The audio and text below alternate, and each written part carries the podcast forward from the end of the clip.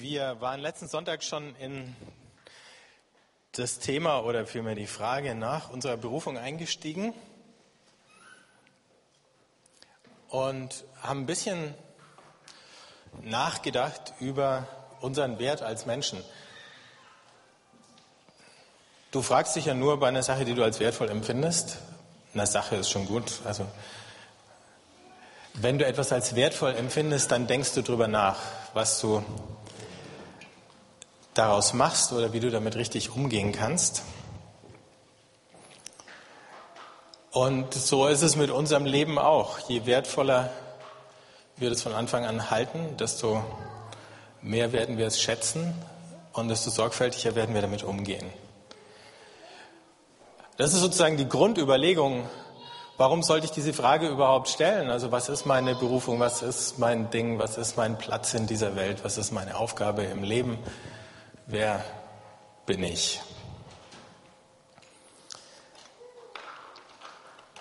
Und dann, wenn wir der Frage noch ein bisschen weiter nachgehen, stellen wir fest, oft fängt es an mit einem Traum. Und ich möchte euch eine Geschichte vorlesen aus dem Buch Genesis, wo wir genau das sehen können.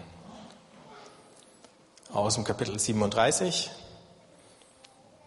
Israel liebte Josef unter all seinen Söhnen am meisten, weil er ihm noch in hohem Alter geboren worden war. Er ließ ihm einen Ärmelrock machen. Als seine Brüder sahen, dass ihr Vater ihn mehr liebte, ups, ich habe vergessen drauf zu klicken. Als seine Brüder sahen, dass ihr Vater ihn mehr liebte als seine Brüder, hassten sie ihn und konnten mit ihm kein gutes Wort mehr reden. Einst hatte Josef einen Traum. Als er ihn seinen Brüdern erzählte, hassten sie ihn noch mehr. Er sagte zu ihnen, hört, was ich geträumt habe. Wir banden Gaben mitten auf dem Feld. Meine Gabe richtete sich auf und blieb auch stehen. Eure Gaben umringten sie und neigten sich tief vor meiner Gabe. Da sagten seine Brüder zu ihm, willst du etwa König über uns werden oder dich als Herr über uns aufspielen? Und sie hassten ihn noch mehr wegen seiner Träume und seiner Worte. Er hatte noch einen anderen Traum. Er erzählte ihn seinen Brüdern und sagte, ich träumte noch einmal, die Sonne, der Mond und elf Sterne verneigten sich tief vor mir. Als er davon seinem Vater und seinen Brüdern erzählten, erzählte, schalt ihn sein Vater und sagte zu ihm, was soll das, was du da geträumt hast? Sollen wir vielleicht, ich, deine Mutter und deine Brüder kommen und uns vor dir zur Erde niederwerfen? Seine Brüder waren eifersüchtig auf ihn. Sein Vater aber vergaß die Sache nicht.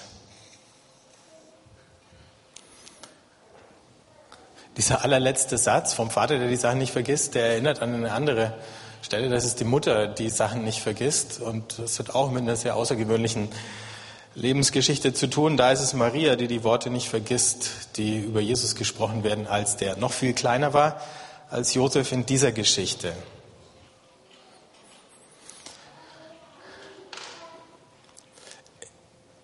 Josef war ein bunter Vogel, also er hat diesen Ärmelrock bekommen, ein besonderes Kleidungsstück. Dann in dem äh, Musical ist er bunt äh, vom Andrew Lloyd Webber. Hier wird über die Farben gar nichts ausgesagt. Ähm, der sticht von Anfang an aus dieser Familie raus. Und das ist für alle Beteiligten nicht einfach. Ähm, aber ich glaube, an dieser Person von Josef lernen wir eine Sache, nämlich, äh, dass unser Leben auch zu tun hat mit einer Sehnsucht nach Schönheit. Und die Frage ist, ähm, geht es da tatsächlich darum, dass was Schönes entsteht, sprich ist, wie wir unser Leben gestalten, auch eine Frage von Kunst?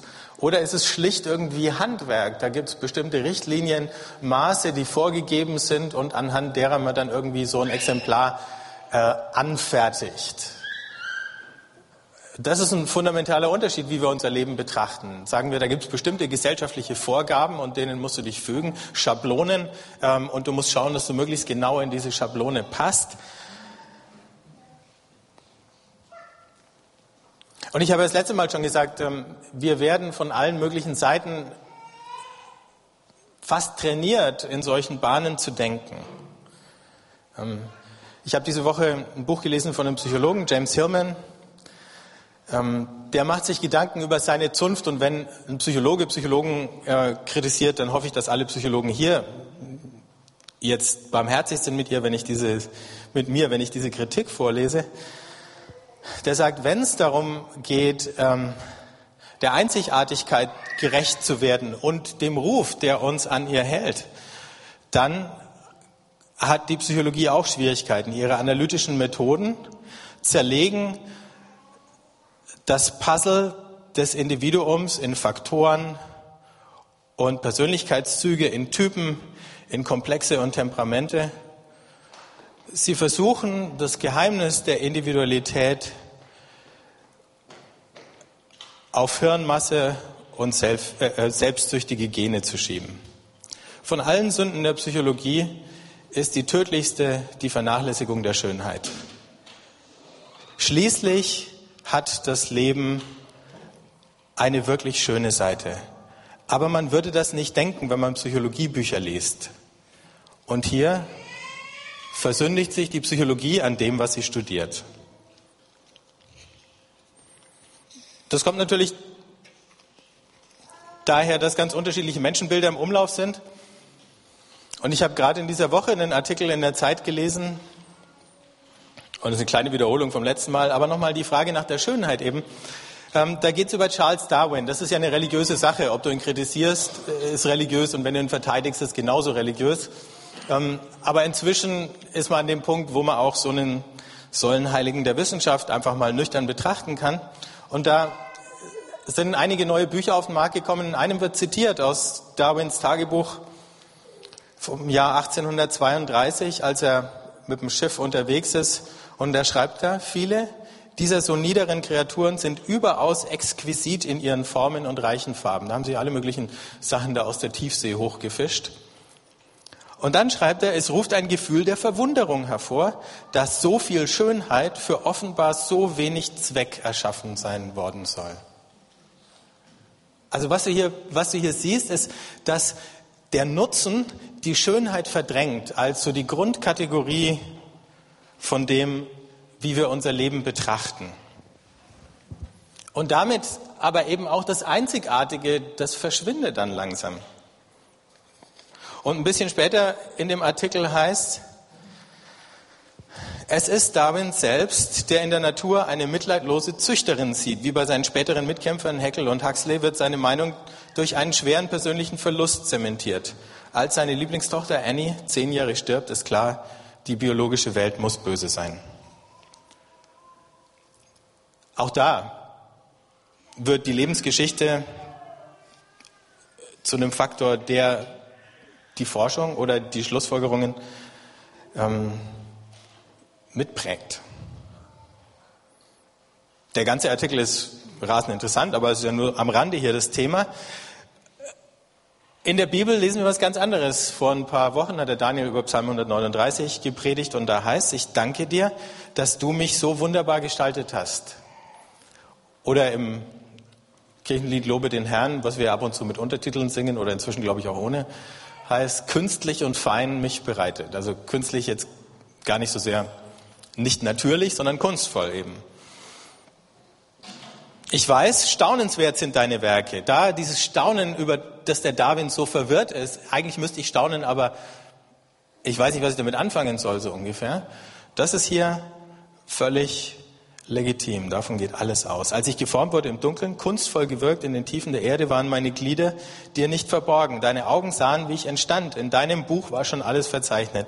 Meine Tage waren schon gebildet, als keiner von ihnen da war. Also diese Vorstellung, Gott hat ein Bild von mir und von meinem Leben noch längst bevor das irgendeinen physischen Anfang genommen hat, ne, noch längst vor der Zeugung, längst vor der Geburt, ähm, ist da schon was da, was Gott sieht. Und diese Verse im Psalm 139 sind nicht einfach nur ein Trost, das ist schon gut zu sagen, Gott hat alles vorher kommen sehen oder gewusst, ähm, es ist eben auch eine Aufgabe, uns ernst zu nehmen als ein Kunstwerk. Und wenn wir ein Kunstwerk sind, dann gehen wir mit unserem Leben so um, als wäre es ein Kunstwerk oder dann kann aus unserem Leben auch ein Kunstwerk werden, in dem sich Gott widerspiegelt. Manchmal blitzt dieses Bild von unserer Bestimmung auf, oft schon relativ früh im Leben. Wir haben das beim Josef in seinen Träumen, aber wenn man Biografien liest, dann stellt man fest, dass bei unterschiedlichen Persönlichkeiten manche Dinge sich schon relativ früh zeigen. Klar ist es leichter im Rückblick das zu sehen und zu entdecken und es ist nicht so leicht, so kleine Fußnote an alle Eltern, das für die eigenen Kinder so zweifelsfrei zu entschlüsseln. Aber was wir wenigstens daraus lernen können, ist sehr vorsichtig mit unseren Urteilen umzugehen, was was ist. Und es ist tatsächlich manchmal so, dass Kinder reagieren aus so einer Ahnung davon, wozu sie berufen sind. Ganz unterschiedlich reagieren. Ich habe ähm, ein paar so Episoden aus Lebensgeschichten gelesen. Manchmal ist es eine Reaktion mit brennendem Interesse. Ich weiß nicht, wer von euch schon mal den Namen Elias Canetti gehört hat. Der war ein Literaturnobelpreisträger. Und äh, vom Canetti gibt es so eine Geschichte, da war er relativ klein und saß immer bei seinem Vater. Der Vater hat jeden Tag lange in der Zeitung gelesen. Der kleine Elias wusste nicht so genau, was da passiert, aber er wusste, es ist was ganz Besonderes. Also saß er neben dem Vater und zuerst hat er gedacht, das ist einfach der Geruch der Zeitung, der so toll ist. Deswegen hat der Vater die in der Hand. Dann hat der Vater ihm aber erklärt, das sind Buchstaben auf dem Blatt und man kann da was lesen. Und dann war die Neugier erst richtig erwacht von dem Kleinen. Und dann hat er sich für Buchstaben interessiert. Und dann gab es im Haus die Cousine, die ist in die Schule gegangen, die hatte ein Schreibheft und dann waren mit blauer Tinte lauter Buchstaben drinnen. Und dann hatte die Cousine genervt und wollte immer das Heft haben und die Buchstaben anschauen und äh, die hat es ihm nicht gegeben. Und eines Tages ist sie wieder aus der Schule nach Hause gekommen mit ihrem Schreibheft und dann stand der Kleine, ich weiß nicht wie alt er da war, äh, da und wollte ihr Heft wieder haben und dann hat sie es so hoch über den Kopf gehalten, dass er nicht hingekommen ist, selbst wenn er gesprungen ist. Dann ist er im Schuppen verschwunden und mit einer Axt rausgekommen und hat gesagt, ich bring sie um, ich bring sie um.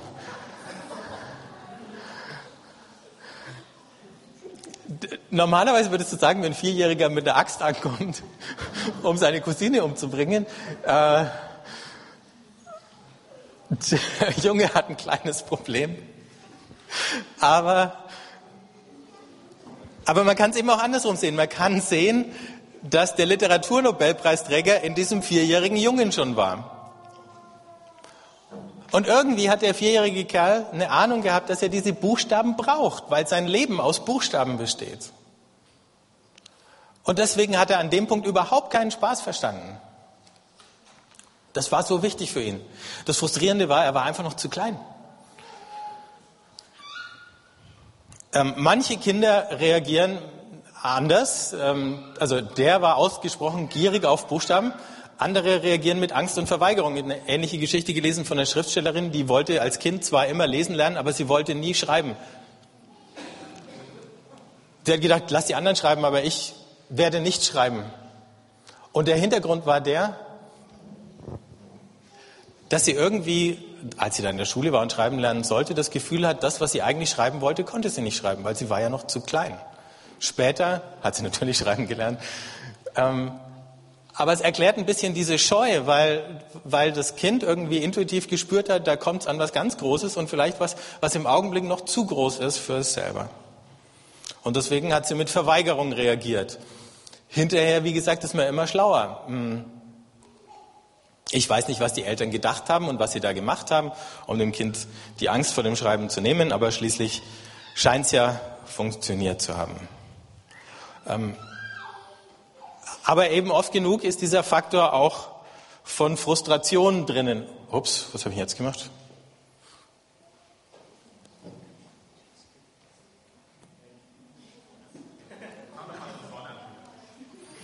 Wenn man das Ding falsch rumhält, dann drückt man auf den falschen Pfeil. Ne? Entschuldigung. Also ich klicke jetzt mal alles wieder durch. Ihr könnt es nochmal lesen. Wiederholung ist ja äh, genau. Könnt ihr euch Jetzt, da sind wir. Manche reagieren mit Angst und Verweigerung. Die anderen eben mit blanker Frustration oder möglicherweise einer Mischung aus all dem. Ja, letzte Geschichte in diese Richtung. Der berühmte Geiger Yehudi Menuhin ähm, hat sich schon mit in ganz jungen Kinderjahren eine Geige gewünscht, nachdem er in ein Konzert gegangen war und einen großen Geiger hat spielen hören. Der kleine Kerl war so fasziniert von dieser Musik, dass er nach Hause gekommen ist und dann war von da war sein brennender Wunsch, sein einziger Wunsch, eine Geige zu bekommen. Aber er war noch relativ klein, die Finger noch ein bisschen klein. Und dann hat ein wohlmeinender Freund der Familie dem kleinen Jehudi eine Spielzeuggeige aus Blech geschenkt. Ihr könnt euch vorstellen, was passiert ist. Der kleine Kerl packt die Geige aus, zieht sie, kriegt einen Wutanfall, haut das Ding auf den Boden ähm, und ist total ausgerastet. Warum? Kann sein, dass in diesem kleinen Jungen eben der große Geiger war. Natürlich musste er noch viel lernen und viel üben, aber irgendwie hat er schon gewusst, es ist kein Hobby, sondern es geht um seine Lebensberufung in dem Ganzen. Und deswegen fand er diese Spielzeuggeige einfach nicht toll.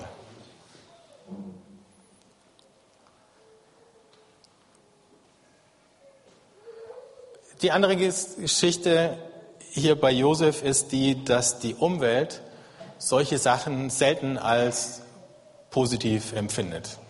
Wenn so ein kleiner Kerl von irgendwas total besessen ist, ähm, wenn er merkwürdig emotional reagiert und ausrastet. Früher war es so, dass wir gesagt bekommen haben, sowas macht Mann nicht und Mann war die Norm. Also die Norm war, was alle machen.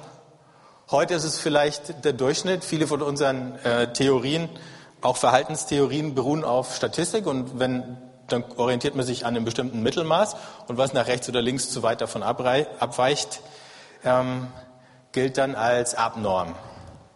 Und im Ernstfall muss es irgendwie auf Norm getrimmt werden. Also wir haben diese Sachen in den anderen Biografien genauso wie beim, wie beim Josef hier gesehen. Die Erwachsenen oder beim Josef eben vor allem die Geschwister wundern sich, und das ist noch vorsichtig gesagt für die Josefs Geschichte, über dieses exzentrische Kind. Ist ja auch klar, ich glaube, jeder von uns würde, wenn wir in der Situation vom Jakob wären, ähm, dem kleinen Josef sagen, du hättest besser die Klappe gehalten. Und noch schlimmer, wenn du in der Situation der Brüder bist und dann kommt so ein Kleiner an und sagt, eines Tages bin ich der King und ihr nicht. Dann findest du das auch nicht amüsant. Entweder hast du noch genug Humor, um einen Witz drüber zu reißen, oder du nimmst es persönlich. In dem Fall haben sie es persönlich genommen, weil sie schon die ganze Zeit das Gefühl hatten, der Jakob zieht ihnen den vor. Und es war auch so. Also manche dieser Anzeichen für unsere Berufung, die werden irgendwann mal von anderen als Marotten belächelt. Vielleicht werden sie einfach auch nur übersehen oder ignoriert, weil keiner sich einen Reim drauf machen kann. Andere werden dann problematisiert oder als Störung behandelt. Und hier sehen wir Josef, der wird kurzerhand zum Problem erklärt in seiner Familie. Am Schluss praktisch von allen. Und in gewisser Weise, ich glaube, er hat es damals gar nicht so empfunden, aber in allem, was sich daraus entwickelt hat, dann wahrscheinlich später umso mehr, als er von seinen eifersüchtigen Brüdern verkauft worden ist und dann in Ägypten in der Sklaverei und später im Gefängnis gelandet ist, ähm, geht Josef durch eine lange, lange Phase von Einsamkeit. Aber möglicherweise gehen wir als Kinder oder als Jugendliche auch manchmal durch solche Phasen von Einsamkeit, ähm, wo wir genau mit der Frage kämpfen, was ist mein Platz im Leben und manchmal das Gefühl haben, wir passen hier und da gar nicht richtig hin. Als Teenager in der Pubertät hat es natürlich damit zu tun, du veränderst dich und kommst auch mit den Veränderungen selber nicht klar und du musst dich von deinen Eltern irgendwie lösen und all das. Aber es ist eben möglicherweise auch noch ein ganz anderer Faktor da im Spiel, nämlich die Frage, wie kann ich diese einzigartige Berufung und diese einzigartige Aufgabe, für die ich gemacht bin, finden? Wie finde ich diesen Platz? Und vielleicht ist es heute noch so, auch wenn wir über das Teenageralter schon raus sind, dass es so Phasen gibt der Einsamkeit, wo wir uns diese Frage stellen oder vielleicht stellen sollten oder wo Gott uns diese Frage stellt. Was ist dein Platz? Wofür möchtest du dein Leben einsetzen? Vielleicht ist das auch der Grund, warum wir manchmal die Einsamkeit so fliehen, weil wir uns diese Frage nicht stellen wollen, weil wir vielleicht, wie manche dieser Kinder, Angst haben, da könnte was auf uns warten, was so groß ist, dass wir davor erschrecken. Wer weiß. Wir hatten ja vor kurzem diese Predigtreihe über den Propheten Jeremia. Und da fing es genauso an, mit einer, mit einer ganz ungewöhnlichen Berufung, aber eine, die den Jeremia in tiefe Einsamkeit stürzt, weil er Dinge tut und sagt, die kein Mensch versteht. Wir, viele Jahrhunderte später, lesen das, verstehen zumindest einen Teil davon und sind dankbar dafür, dass es so jemand gegeben hat, der zu dieser Zeit solche Dinge gesagt und getan hat. Er selber hat wahrscheinlich auch eine ganze Menge davon verstanden, aber die meisten seiner Zeitgenossen haben es einfach nicht begriffen. Und deswegen ist es problematisch, dass wir oft genug einfach zurückfragen und sagen, wo liegt das Problem? Ähm, wo hat es in meinem Leben ein Defizit gegeben, das dafür sorgt, dass ich jetzt so merkwürdig und komisch bin, wie ich bin? Und dann können wir sagen, meine Eltern waren schuld oder äh, die Lebensumstände waren schuld oder oder oder. Ähm, vielleicht müssten wir aber gar nicht fragen, wo kam es her und wer ist schuld, sondern wo führt es hin und wofür ist es vielleicht irgendwann mal gut. Wenn man Lebensgeschichten dann so rumliest, nach vorne zu schauen. Und wie gesagt, solche Berufungsgeschichten wie die vom Josef, wie die vom Jeremia, solche Aussagen wie in dem Psalm 139, die geben uns die Erlaubnis, diese Fragerichtung umzukehren und nicht nur zu sagen, wie erkläre ich mein Problem, sondern möglicherweise ist das Problem überhaupt kein Problem, wenn wir verstehen, wohin Gott mit uns möchte. Josef formuliert es dann am Ende so, als er Vizekönig in Ägypten ist, als seine Brüder dann da halb verhungert auftauchen und er ihnen äh, was zu essen geben kann, als er seine Familie schließlich rettet und die alle dankbar dafür sind, dass der Josef diesen Traum hatte und dass sich dieser Traum erfüllt hat, weil ihr Leben auf dem Spiel stand. Da sagt der Josef einfach, Gott hat mich vor euch hergeschickt hierher, damit wir alle überleben.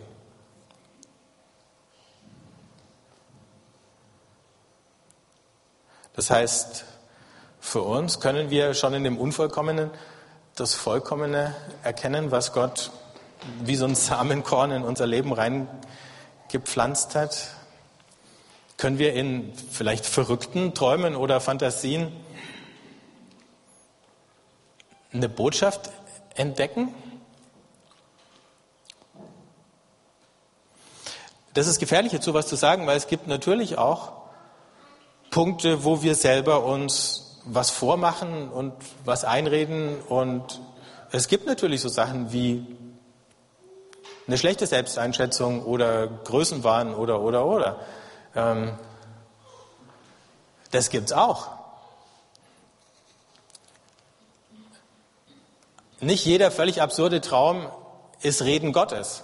Aber wenn wir es nicht lernen, auf solche Dinge zu hören und zu unterscheiden, das ist die Aufgabe, die sich dann immer noch stellt, ähm, dann verpassen wir vielleicht eine ganze Menge von Dingen, die Gott zu sagen hat.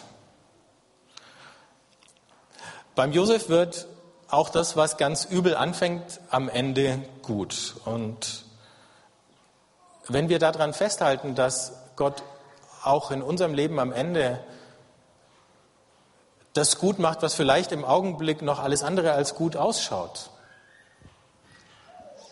dann brauchen wir uns zum Beispiel auch keine solchen Theorien zu bilden aufgrund von einem Verlust. Wenn Darwins Tochter stirbt und seine Schlussfolgerung ist, das Leben ist einfach unheilbar grausam, ähm, dann hat er davor kapituliert. Aber unsere Schlussfolgerung könnte sein, ich habe alle möglichen Rückschläge einstecken müssen. Ich habe alle möglichen Verluste erleben müssen im Leben. Und trotzdem glaube ich, dass am Ende die Dinge gut werden. Ich glaube, dass am Ende ein Ergebnis steht, was schön ist. Ich glaube, dass am Ende dieses Bild zum Vorschein kommt. Nicht, weil ich alles richtig mache, aber weil Gott seine Hand im Spiel hat. Und es wirft vielleicht auch nochmal im Rückblick eben auf unsere eigene Familie, aus der wir kommen, eine Frage auf. Ähm, manchmal kann man ja sagen, wie zum Beispiel bei dem Elias Canetti, der kam halt aus einer Familie, da wurde viel gelesen, deswegen hat er sich für Buchstaben interessiert und, und, und. Man könnte natürlich auch sagen, weil Gott wusste, dass er einen Literaturnobelpreis bekommt, oder weil er das wollte, hat er ihn in diese Familie getan, damit er diese Dinge lernen kann. War ja schwer genug, mit der Cousine sowas zu lernen, aber.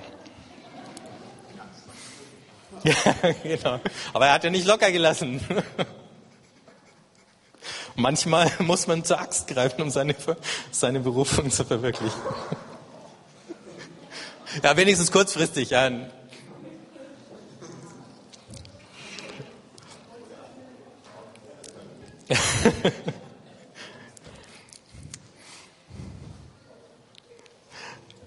Was Josef in dieser ganzen Geschichte dann doch hatte, war einen, der ihn verstanden hat. Und damit meine ich jetzt nicht Gott, das ist sozusagen einer, der zu Gott noch dazukommt, sein Vater Jakob.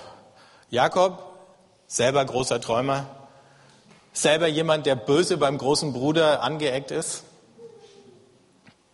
Ich glaube, der hat diesen Josef, obwohl er ihn so getadelt hat, besser verstanden als jeder andere. Nicht, dass Jakob dann in den Ereignissen, die darauf folgen würden, viel hätte tun können. Im Gegenteil, der konnte überhaupt nichts tun. Und vielleicht ist es ja so, dass wir in diesen großen und außergewöhnlichen Berufungen nur viel deutlicher sehen, das, was für uns alle gilt. Eben, wir sind als ein Kunstwerk geschaffen. Gott hat uns unser Leben gegeben, damit auch aus diesem Leben ein Kunstwerk werden kann. Und sicher ist er der Maler, der da drinnen äh, mitmalt, aber nicht völlig ohne unsere Zustimmung, sondern mit unserer Mitwirkung. Das heißt, wir malen dieses Bild gemeinsam in den Dingen, die wir tun und in dem, wie Gott das Ganze führt. Aber wenigstens zeitweise brauchen wir Leute, die dann dieses Kunstwerk, das sich noch im Entstehen befindet, anschauen und die Schönheit drinnen sehen können. Und wenigstens für diesen kleinen Augenblick konnte der Jakob das. Und später am Ende dann sowieso, aber da haben es alle sehen können. Weil die Frage ist, wenn wir mit unseren Macken und Kanten konfrontiert sind, ähm, was ist die Lösung? Feilen wir da dran, bis alles rund ist oder stromlinienförmig, bis wir uns hier ohne anzuecken ähm, auf jedem gesellschaftlichen Parkett äh, bewegen können und keine die, die Bemerkung kann ich mir jetzt kaum sparen, keine ähm, Reich Ranitzkis werden, die überall äh, rumpoltern und allen auf die Zehen treten. Also ist es das Ziel, da möglichst kollisionsfrei unseren Kurs nehmen zu können? Oder, oder verraten, wie bei einem Puzzleteil, gerade die Kanten, gerade diese ungewöhnlichen Ecken, wo unser Platz in diesem Gesamtbild ist. Und vielleicht versuchen wir ständig, uns irgendwo rein zu quetschen, wo wir eigentlich nicht hingehören. Vielleicht müssten wir das Teil nochmal anschauen und sagen, vielleicht passt es woanders viel besser.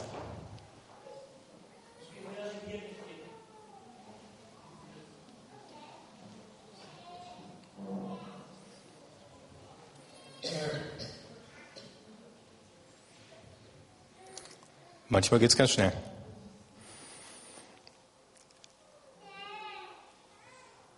Also machen wir uns auf eine Spurensuche. Und das ist die Einladung für euch heute, hier einfach noch ein bisschen nachzudenken. über die Fragen, welche Träume und welche Fantasien haben mich denn eigentlich besonders bewegt oder beschäftigt?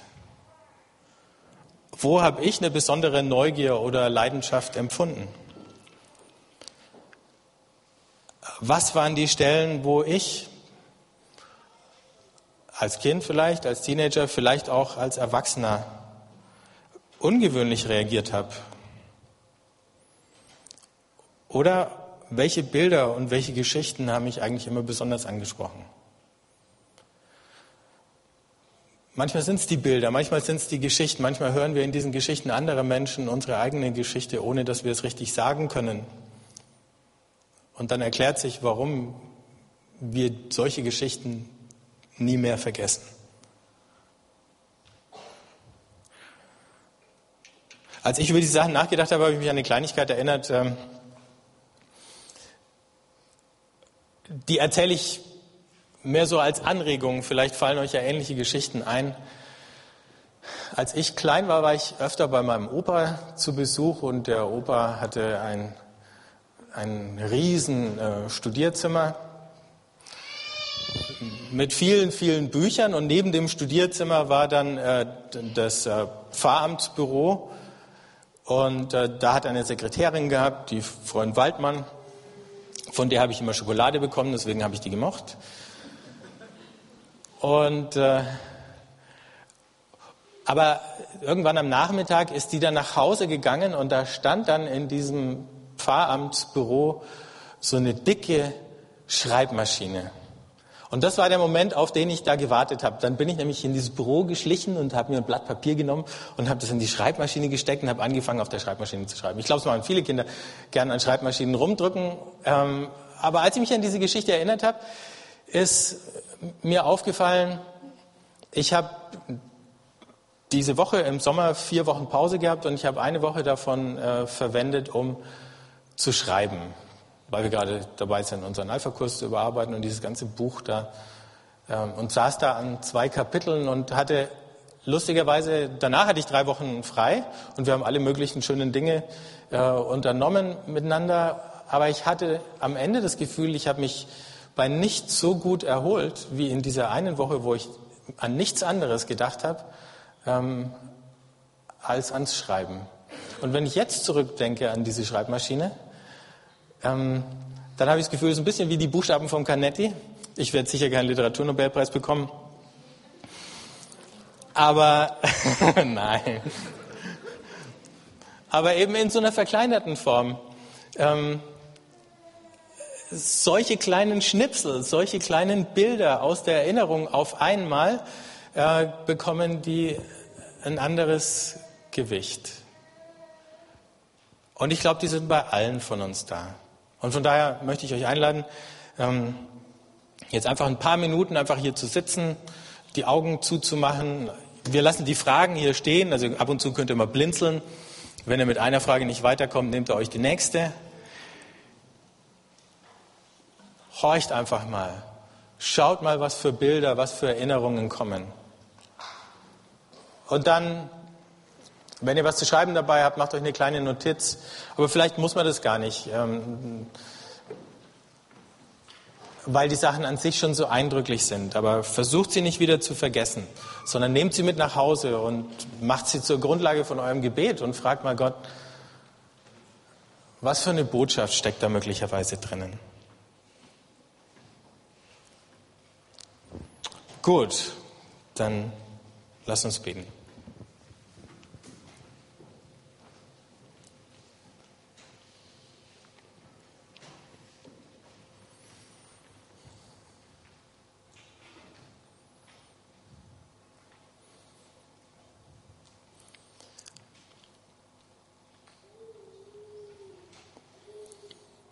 Vater im Himmel, wir danken dir, dass du uns wunderbar gemacht hast. Dass längst bevor wir entstanden sind, du eine Vorstellung und Ideen hattest, was aus unserem Leben werden kann. Ich danke dir, dass es nicht nur für einzelne große Leute sondern für jeden von uns gilt. Ohne Ausnahme. Dass wir gewollt, geliebt, geschaffen sind in dieser Einzigartigkeit. Und dass die eine Bedeutung hat für uns selber, für dich und für andere Menschen. Und ich bitte dich, dass da, wo wir angefangen haben, uns immer als Problem zu sehen, wir auch verstehen, wo die guten Dinge,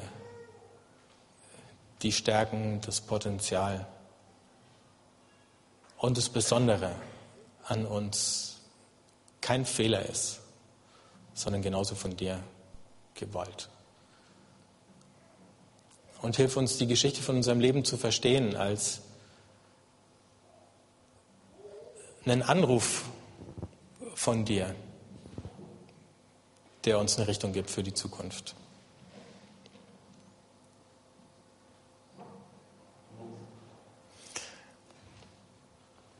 Bitte dich, dass du uns hilfst, uns zu erinnern an Szenen, an Träume, Wünsche, Erlebnisse,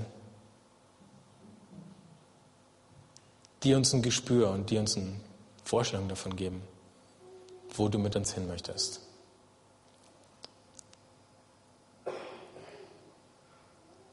Amen.